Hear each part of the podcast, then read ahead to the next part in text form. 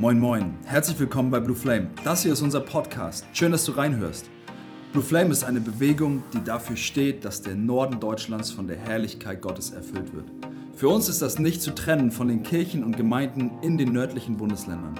Ganz egal, welcher konfessionelle Hintergrund, wir glauben, dass wirklich, wirklich alles möglich ist, wenn die Jesus liebende Kirche, du und ich, vereint in Liebe, Hoffnung und Glauben zusammen für ihren Herrn unterwegs ist.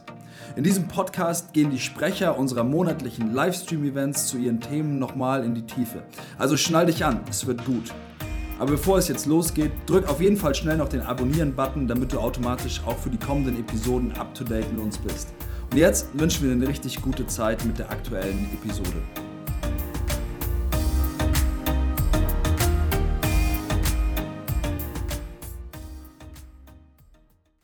Ich heiße euch ganz herzlich willkommen zum Podcast von Blue Flame und äh, an dieser Stelle nochmal ein ganz großes Dankeschön an die Veranstalter, dass sie mich noch einmal dazu eingeladen haben. In meiner Predigt auf dem letzten Blue Flame Livestream habe ich darüber gesprochen, wie Abraham im Alten Testament der Gnade Gottes begegnet ist. Diese Gnade hatte er in sein Leben eingeladen, um dann zu erleben, wie er in die Pläne des Schöpfers mit eingebunden wurde. Und wenn du heute Abraham fragen könntest, wer Gott für ihn war, dann wirst du sicherlich eine sehr, sehr spannende Antwort bekommen. Nun, wir machen heute mal einen Sprung in das Neue Testament, denn genau diese Frage stellt Jesus eines Tages seinen Jüngern. Das können wir in Matthäus 16 nachlesen. Da fragt er sie auf einem Weg, äh, den sie gerade gegangen waren, was sagen eigentlich die Menschen, wer der Sohn des Menschen ist? Spontan gab es sofort mehrere Antworten und man konnte wahrnehmen, wie die Menschen versucht hatten, Jesus irgendwie einzuordnen. Wer war eigentlich Jesus wirklich? Aber dann wird Jesus persönlich, er wendet sich direkt an seine Jünger und fragt sie die wirklich ganz persönlich, was denkt ihr denn, wer ich bin? Nun, was wäre eigentlich deine spontane Antwort? Petrus scheint äh, der Erste gewesen zu sein, der hier seine Meinung über Jesus zum Ausdruck bringt. Und seine Meinung kommt tatsächlich einem Glaubensbekenntnis gleich. Er sagt in Matthäus 16, 16, Du bist der Christus, des lebendigen Gottes Sohn. Die meisten von euch wissen wahrscheinlich, wie die Geschichte weitergeht. Jesus wendet sich ihm direkt zu und spricht augenblicklich über die Bestimmung von Petrus. Ich sage dir, du bist Petrus, und auf diesen Felsen will ich meine Gemeinde bauen, und die Pforten der Hölle sollen sie nicht überwältigen. Nun, Jesus baut natürlich nicht die Gemeinde auf Petrus, sondern auf die Offenbarung, die Petrus von Jesus hatte, also mit Petrus auf seiner Offenbarung. Wenn wir heute darüber sprechen, wie man am besten eine Gemeinde gründet, baut oder auch weiterentwickelt, ist es wahrscheinlich ratsam, sich zunächst einmal damit auseinanderzusetzen, welche Offenbarung man überhaupt über Jesus hat. Denn diese Offenbarung wird dir immer zeigen, wie die Gemeinde aussieht. Die Offenbarung über Jesus, und ich spreche hier nicht von Wissen über Jesus, sondern eine Offenbarung, spiegelt sich in allen Bereichen der Gemeinde wieder. Vom Welcome zum Lobpreis, vom Kinderbereich zur Jugend, der Predigt, der Seelsorge, der Technik, der Medien, Kaffeebereich, was auch immer der Gemeinde vor Ort wichtig ist. Alles, was wir den Menschen um uns herum präsentieren, ist eine Schlussfolgerung unserer Offenbarung von Jesus selber. Nun, jetzt kann man ja schnell mal überlegen, wer Jesus für dich ist. Was hast du verstanden von seinem Werk? Oder was bedeutet es für dich ganz persönlich, dass er am Kreuz zum Beispiel ausgerufen hatte, dass alles vollbracht ist. Was stellst du dir unter dem vollbrachten Werk vor und was davon erlebst du in deinem Alltag? Ich stelle immer wieder fest, dass das Werk von Jesus fast reduziert wird auf Wunderwirken und Schuld auf sich nehmen, so dass einem natürlich vergeben ist. Und das ist ja auch alles richtig. Aber wenn ich über das Werk von Jesus nachdenke, kommen mir sofort drei große Themen. Erstens, er hat den Willen für mich erfüllt. Er hat den Willen Gottes für mich erfüllt. Ich war, noch bin ich dazu überhaupt in der Lage. Zweitens, dann hat er meine Schuld auf sich genommen und mir damit vollständig vergeben. Und jetzt drittens habe ich die Möglichkeit, auf dieser Erde so zu leben, wie er hier auf dieser Erde leben würde, nämlich mit den Möglichkeiten des Himmels. Drei große Themen, aber diese drei Themen lassen sich wiederum auf fünf weitere große Themen zurückführen, nämlich erstens der vollkommenen Vergebung, dem Austausch am Kreuz, das bedeutet, durch meinen Glauben lege ich mein altes Leben auf Jesus und ziehe ein völlig neues Leben an. Das führt sofort zu einer neuen Identität. Es ist die Identität eines von Gott gerecht gesprochenen Sohnes oder Tochter.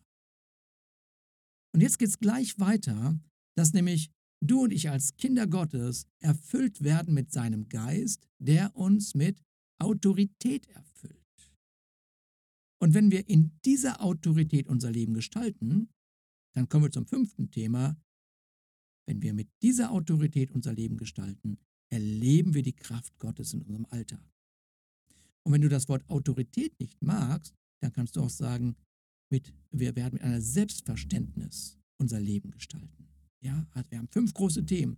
Vollkommene Vergebung, den Austausch am Kreuz, eine neue Identität, also der Gerechte vor Gott, dann die Autorität aufgrund dessen, dass wir mit dem Geist Gottes erfüllt sind und das Erleben der Kraft Gottes in unserem Alltag. Das ist ganz schön viel, wenn wir darüber nachdenken, was bedeutet mir das Werk von Jesus Christus tatsächlich. Mit anderen Worten, die Erlösung führt mich aus einer abwartenden Haltung, dass Gott doch bitte, bitte endlich mal was tun soll, direkt in das Abenteuer, den Himmel in meinen Alltag zu bringen. Wenn ich mich mit dem Werk von Jesus auseinandersetze, stelle ich mir die Frage, was war denn eigentlich die ursprüngliche Absicht Gottes für meine, für meine Welt, für diese Welt und damit natürlich auch für mein persönliches Leben? Warum? Weil ich daran erkenne, was für ein Ausmaß das Werk von Jesus tatsächlich hat. Nun, ich will dich nicht langweilen, aber die Absicht, die Gott mit dem Menschen hat, wird tatsächlich in 1. Mose 1 beschrieben.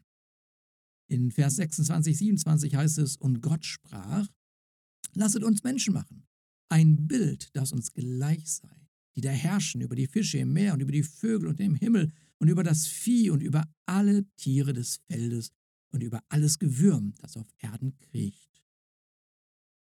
Und Gott schuf den Menschen in seinem Bild. Im Bild Gottes schuf er ihn, als Mann und Frau schuf er sie.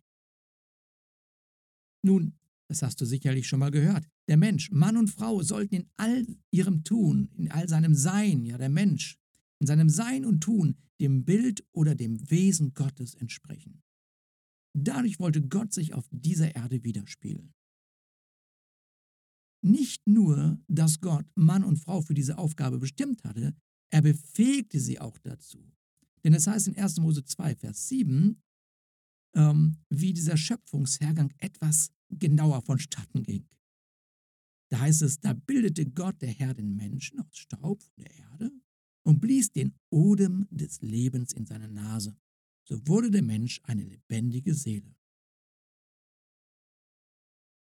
Das Leben im Menschen wurde also durch den Geist Gottes entzündet. Er wurde lebendig, atmend und bekam sofort ein Bewusstsein. Damit wird deutlich, dass der Geist Gottes den Menschen zum Leben befähigte und damit die bestimmende Größe in seinem Leben sein sollte. Also nochmal, der Geist Gottes ist also die bestimmende Lebensgröße. Deshalb sagte Jesus ja auch im Johannesevangelium Kapitel 6, 63, der Geist ist es, der lebendig macht, das Fleisch ist dazu nicht fähig. Der Geist Gottes befähigt also zum Leben. Weil der Geist Gottes den Menschen erfüllte, war er jetzt auch fähig, durch die Augen Gottes seine Umgebung zu betrachten. Das schauen wir uns nachher noch ein bisschen genauer an. Also der Mensch wurde befähigt, sein Gegenüber und seine Umwelt aus der Sicht und Denkweise Gottes zu betrachten. Stell dir mal vor, du wärst dein Leben lang nur so betrachtet worden, wie Gott dich sieht. Was würde dein Leben für einen Unterschied machen? Aber wir gehen ein bisschen weiter. Nachdem Gott Adam erschaffen hat und ihn eine Zeit lang beobachtete, kommt er zu einem Schluss, wodurch wir seine eigene Sehnsucht wahrnehmen können. In 1. Mose 2, Vers 18 heißt es, Und Gott der Herr sprach, es ist nicht gut, dass der Mensch allein sei. Ich will ihm ein Gegenüber machen. Sie soll ihm entsprechen. Was für ein Moment. Im Grunde genommen sagt Gott hier Folgendes, Liebe findet in einem Gegenüber ihren Ausdruck. Wieder machen wir einen Sprung in das Neue Testament und lesen, was Johannes, einer der Jünger von Jesus, in seinem ersten Brief schreibt. 1. Johannes 4, Vers 16. Und wir haben die Liebe, die Gott zu uns hat, erkannt und ihr geglaubt. Gott ist Liebe und wer in der Liebe bleibt, bleibt in Gott und Gott bleibt in ihm. Darin ist die Liebe unter uns zur Vollendung gekommen, dass wir dem Tag des Gerichts mit Zuversicht entgegensehen sollen. Denn wie er ist, so sind auch wir in dieser Welt. Furcht ist nicht in der Liebe. Nein, die vollkommene Liebe treibt die Furcht aus, denn die Furcht rechnet mit Strafe. Wer sich also fürchtet, ist in der Liebe nicht zur Vollendung gekommen. Wir aber lieben, weil er uns zuerst geliebt hat. Wenn jemand sagt, ich liebe Gott und er hasst seinen Bruder, ist er ein Lügner. Denn wer seinen Bruder, den er vor Augen hat, nicht liebt, kann nicht Gott lieben, den er nicht vor Augen hat. Und dieses Gebot haben wir von ihm, dass wir Gott liebt, dass wer Gott liebt, auch seinen Bruder liebe. Das sind ganz spannende, tiefe Verse. Ich sage immer, dass bedingungslose Liebe gar nicht anders kann, als jemanden zu suchen, dann zu finden, um letztendlich zu geben. Jesus selber formuliert in Johannes 17, wie sehr Gott dich liebt. Er sagt, und ich habe ihnen die Herrlichkeit gegeben, die du mir gegeben hast. Allein dieser Satz ist schon gewaltig, dass du die Herrlichkeit Gottes bekommen hast. Mit was für einem Ziel? Ja, damit sie eins seien, wie wir eins sind. Ich in ihnen, du in mir, damit sie was? Vollkommen eins seien. Und mit, mit was für ein Ziel? Naja, dass die Welt erkenne, dass du mich gesandt hast und sie liebst, wie du mich liebst. Was ist das für eine Hammer-Aussage? Was für ein Statement. Gott liebt dich, wie er Jesus liebt. Das muss doch einen Unterschied machen in meiner Denke über mich selber. Aber was ist normal? Normal ist, dass wir die Menschen mögen, die uns mögen. Das heißt, dass wir ganz natürlich auf die Zuneigung ansprechen, die wir erleben. Aber Zuneigung und Liebe ist doch bekanntlich etwas völlig anderes das wirst du doch schon erlebt haben, dass sich oft die Zuneigung für dich geändert hat aufgrund deines Verhaltens. Wenn wir also nicht den Erwartungen entsprochen haben, wurde uns oder wird uns immer wieder die Zuneigung entzogen. Darum reicht bloße Zuneigung auch nicht aus für eine dauerhafte Beziehung oder Freundschaft. Ja, das ist vielleicht jetzt für dich klar. Ja, weil, weil Zuneigung baut auf Bedingungen auf. Und das ist schwierig. Das ist anstrengend. Und eine dauerhafte Beziehung kann man ja nur dann aufbauen, wenn man sich gegenseitig, ja, erwählt. Ja. Und das reicht aber auch noch nicht aus. Wenn ich mich für eine Person entschieden habe, sie zu lieben, übernehme ich auch die Verantwortung für mein Handeln. So, Gott hat für seine Entscheidung die volle Verantwortung übernommen. Er hat sich entschieden, dich zu lieben, dir treu zu bleiben, dich zu beschützen, dir zu dienen, egal was passiert. Und diese bedingungslose Liebe Gottes schafft eine angstfreie Atmosphäre. Ja, warum eigentlich?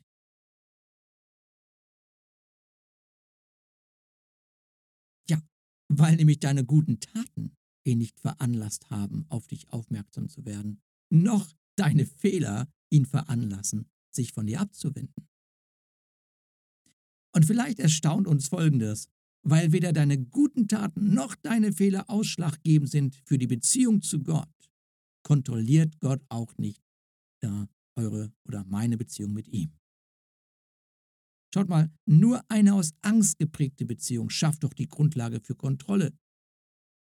Und den Nächsten kontrolliert man doch nur dann, wenn, wenn einem das Verhalten in irgendeiner Weise Angst macht. Und deshalb gehen wir jetzt nochmal in den Schöpfungsmoment und lesen in 1. Mose 1, 28 etwas über die Bestimmung des Menschen.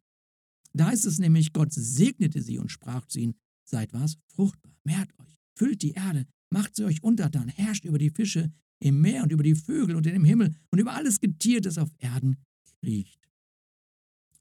Was uns vielleicht in diesem Vers einmal auffällt, ist, dass der Mensch mit dem Segen Gottes in seine Bestimmung geführt wurde.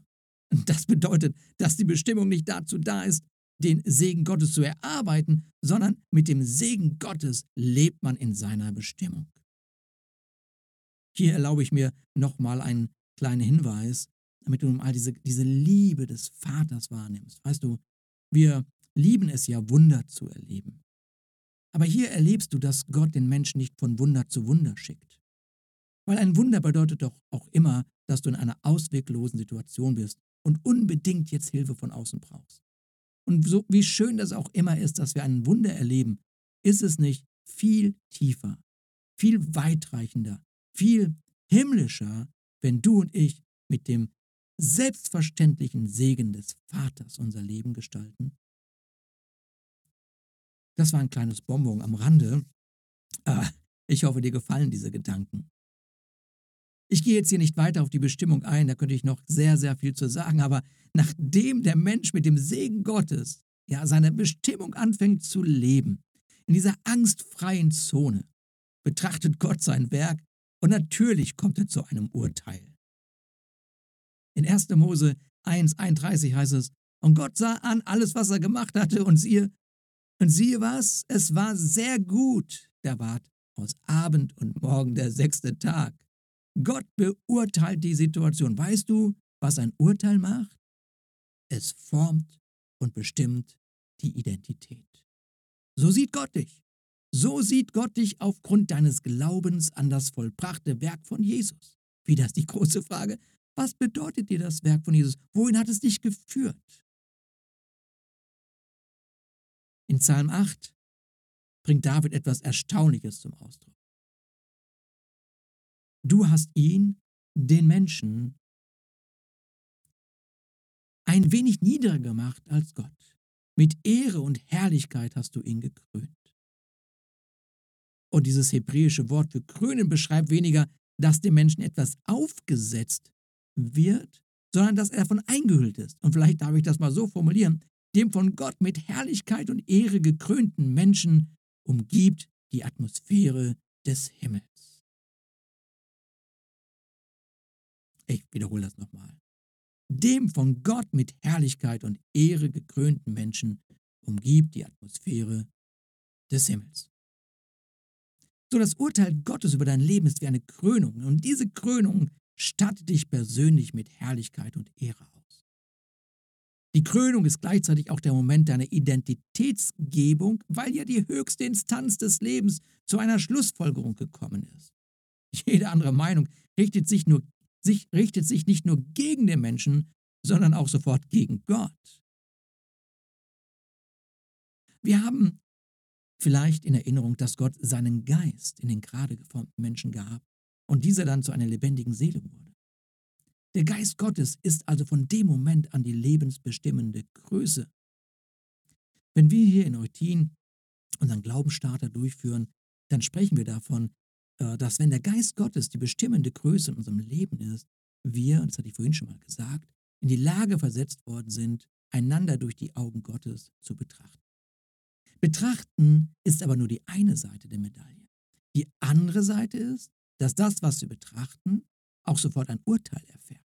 Manchmal bewusst, manchmal unbewusst. Wenn nun der Geist Gottes die lebensbestimmende Größe in dir ist, ja, da kann der Mensch doch nur zu dem Urteil kommen, dass Gott selber sprechen wird. Noch einmal ein Urteil erhebt oder zerstört. In einer Umgebung von Ehre und Wertschätzung schenkt man einander eine von Gott gewollte Sicherheit. So der Geist Gottes ist die Kraft, die zum Leben befähigt, offenbart aber gleichzeitig auch das Wesen Gottes. Und vielleicht erinnert das jemand an Galater 5, Vers 22 im Neuen, Testament. Da heißt es doch, die Frucht des Geistes aber ist Liebe, Freude, Friede, Langmut, Freundlichkeit, Güte, Treue, manchmal steht da auch Glaube, Sanftmut, Selbstbeherrschung. Und immer wieder höre ich, wie dieser Vers falsch zitiert wird. Da spricht man von den Früchten des Geistes und das hat zur Folge, dass man zum Beispiel sagt, ich muss für mehr Freude oder für mehr Liebe oder für mehr Geduld beten. Nun, wenn einem Freude fehlt, ist ja nichts dagegen einzuwenden, für Freude zu beten. Aber wenn die Freude die Frucht des Geistes Gottes in uns ist, dann ist es doch eher die Frage, wie sehr wir uns von diesem Geist insgesamt bestimmen lassen. Eine andere Übersetzung bringt das Ganze besser auf den Punkt. Da heißt es, die Frucht hingegen, die der Geist Gottes hervorbringt, besteht in Liebe, Freude, Frieden, Geduld, Freundlichkeit, Güte, Treue, Rücksichtnahme und Selbstbeherrschung. Mit anderen Worten, wenn der Geist Gottes in dir ist, dann ist auch die Freude da. Es ist also kein Warten, dass Gott etwas tut, es ist ein Ausleben von dem, was in uns ist. Also mit dem Geist Gottes, der göttlichen Identität, dem Segen Gottes geht es jetzt in die Bestimmung. Die meisten Menschen leben genau andersherum. andersherum. Ihre Bestimmung oder ihr Dienst oder ihr Werk oder die Familie, die Ehe gibt ihnen Identität. Das ist wirklich gefährlich und deshalb von Gott gar nicht beabsichtigt gewesen. Das Sein steht immer vor dem Tun. Bedeutet natürlich nicht, dass es egal ist, was du mit deinem Leben baust, aber es ist nicht deine Lebensgrundlage. Viele Menschen stürzen nur deshalb in die Bedeutungslosigkeit, auch in Burnouts und all diesen ganzen Themen, Depression, weil sie sich über ihr Tun definiert haben. Und wenn wir jetzt einen Blick in die Gemeinde richten, dann werden wir wohl wahrnehmen, dass hinter allen Diensten, mit denen dir ja gedient wird, Gaben, Talente zum Ausdruck gebracht werden. Fatal ist, wenn die Gemeinde aus Zuschauern besteht, aber fatal ist auch, wenn jemand mit seiner Gabe sein kleines Königreich baut. Die einen bringen ihre Talente nicht zum Ausdruck und erleben einen Mangel, und die anderen entwickeln sich nicht wirklich zu geistlichen Vätern und Müttern, weil sie sich an ihre Dienste klammern. Es äh, bleibt erstaunlich und oft für die meisten unfassbar, aber dein Leben ist mehr wert als alles, was du damit bauen kannst. Gott segnete sie, sprach zu ihnen, seid fruchtbar, mehrt euch, füllt die Erde, macht sie euch untertan, herrscht über die Fische im Meer und über die Vögel unter dem Himmel und über das Vieh und über alles Getier, das auf Erden kriecht. Fruchtbar zu sein ist eine Konsequenz deines Seins in Gott. Über Umstände zu herrschen ist eine Konsequenz deines Seins in Gott. Die Erde zu füllen mit dem, wer du bist, ist eine Konsequenz deines Seins in Gott. So viel mehr gäbe es zu diesem Thema zu sagen. Aber das nächste, was wir feststellen, ist, dass Gott ruht. Nun, der erste Tag des Menschen fängt damit an, dass sie wahrnehmen, dass Gott ruht. Was bedeutet das? Das bedeutet, dass in Gott keine Sorge ist, dass sein Werk nicht das vollbringen kann, wozu er es bestimmt hat. Das Werk Gottes ist so vollkommen, dass es eine vollkommene Ruhe hervorbringt. Hör dir das mal nochmal an. Wenn ein Mensch nichts leisten muss, um sich zu beweisen, wenn ein Mensch sich keine Sorgen um seine Versorgung machen muss, wenn ein Mensch kreativ mit seinen Gaben sein darf, er also eine Aufgabe hat, die ihn erfüllt, wenn seine Umgebung von Liebe, Freude, Frieden, Geduld, Freundlichkeit, Güte, Treue, Rücksichtnahme und Selbstbeherrschung bestimmt ist, dann können wir sicherlich von einer wahren Ruhe sprechen. Wenn wir also über das Werk von Jesus sprechen, dann reden wir eben nicht nur von der Errettung, die uns in den Himmel führt, die uns ewiges Leben sichert nach unserem Sterben, sondern das Werk von Jesus Christus führt uns zu dem Urteil Gottes zurück. Es führt uns dazu, dass wir erfüllt werden mit seinem Geist. Es führt uns dazu, dass wir die Konsequenz des Segens erleben oder dass wir Zugang zu den Ressourcen des Himmels haben aufgrund unserer Identität als Söhne und Töchter Gottes und es führt uns in die Ruhe Gottes. Tiefer Frieden erfüllt unser Herz, wenn wir das Werk von Jesus Christus verstehen, annehmen und in diesem leben. Das heißt also, den Himmel oder das Königreich Gottes auf der Erde ausbreiten. Genau das wurde Jesus eines Tages von den Pharisäern gefragt. Sie waren doch diejenigen, die versucht haben, sie haben es versucht immer wieder, Gott, tu was auf dieser Erde, schick deinen Messias. Wir versuchen alles richtig zu machen, damit du dich hier zeigen kannst. Denn wir haben verstanden, wer das Gesetz erfüllt, den musst du segnen.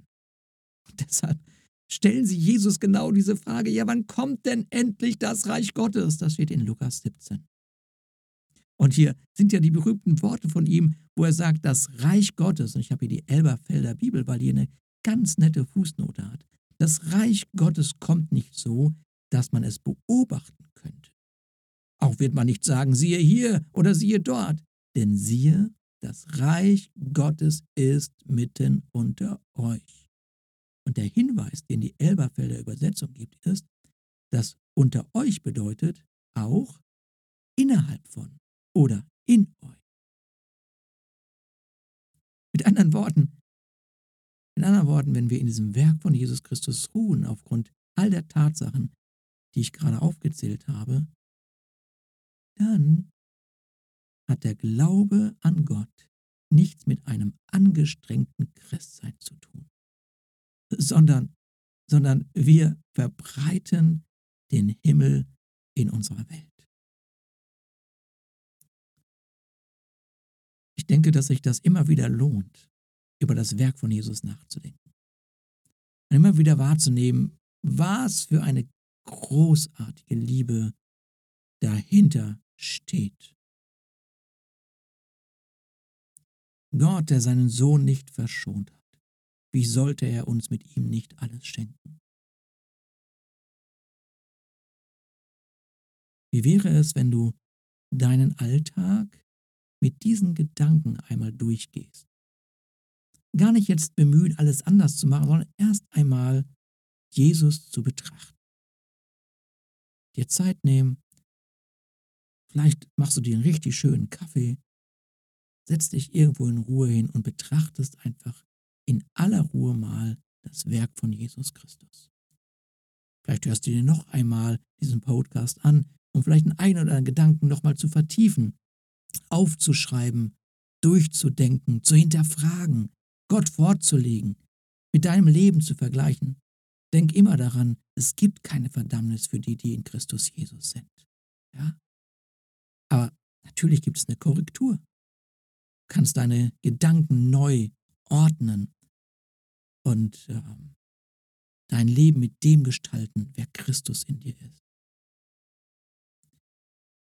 Ich hoffe sehr, dass dir meine Gedanken hier ein wenig geholfen haben, Jesus und sein Werk etwas besser zu verstehen. Und äh, vielleicht sagst du, Mensch, da würde ich gerne ein bisschen mehr noch von hören und wahrnehmen. Da lade ich dich sehr, sehr gerne ein zu unserer Bibelschule hier in Eutin. Die gibt es auch online. Da darfst du sehr gerne mal auf unserer Webseite stöbern. Das ist dann die Leuchtfeuerakademie.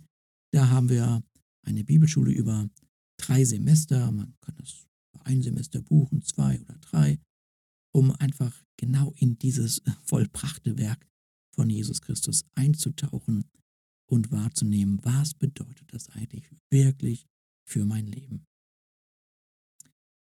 Ähm, ja, vielleicht hilft dir das auch ähm, in den vielen Facetten deines Lebens wahrzunehmen, wie wertvoll dein Leben in der Geschichte Gottes ist. Natürlich besonders hier im Norden, ist ja klar, wo denn sonst. Hab einen wunder, wunderbaren Tag und lass mich zum Abschluss noch einmal für dich beten. Vater, ich danke dir in dem gewaltigen Namen Jesus Christus.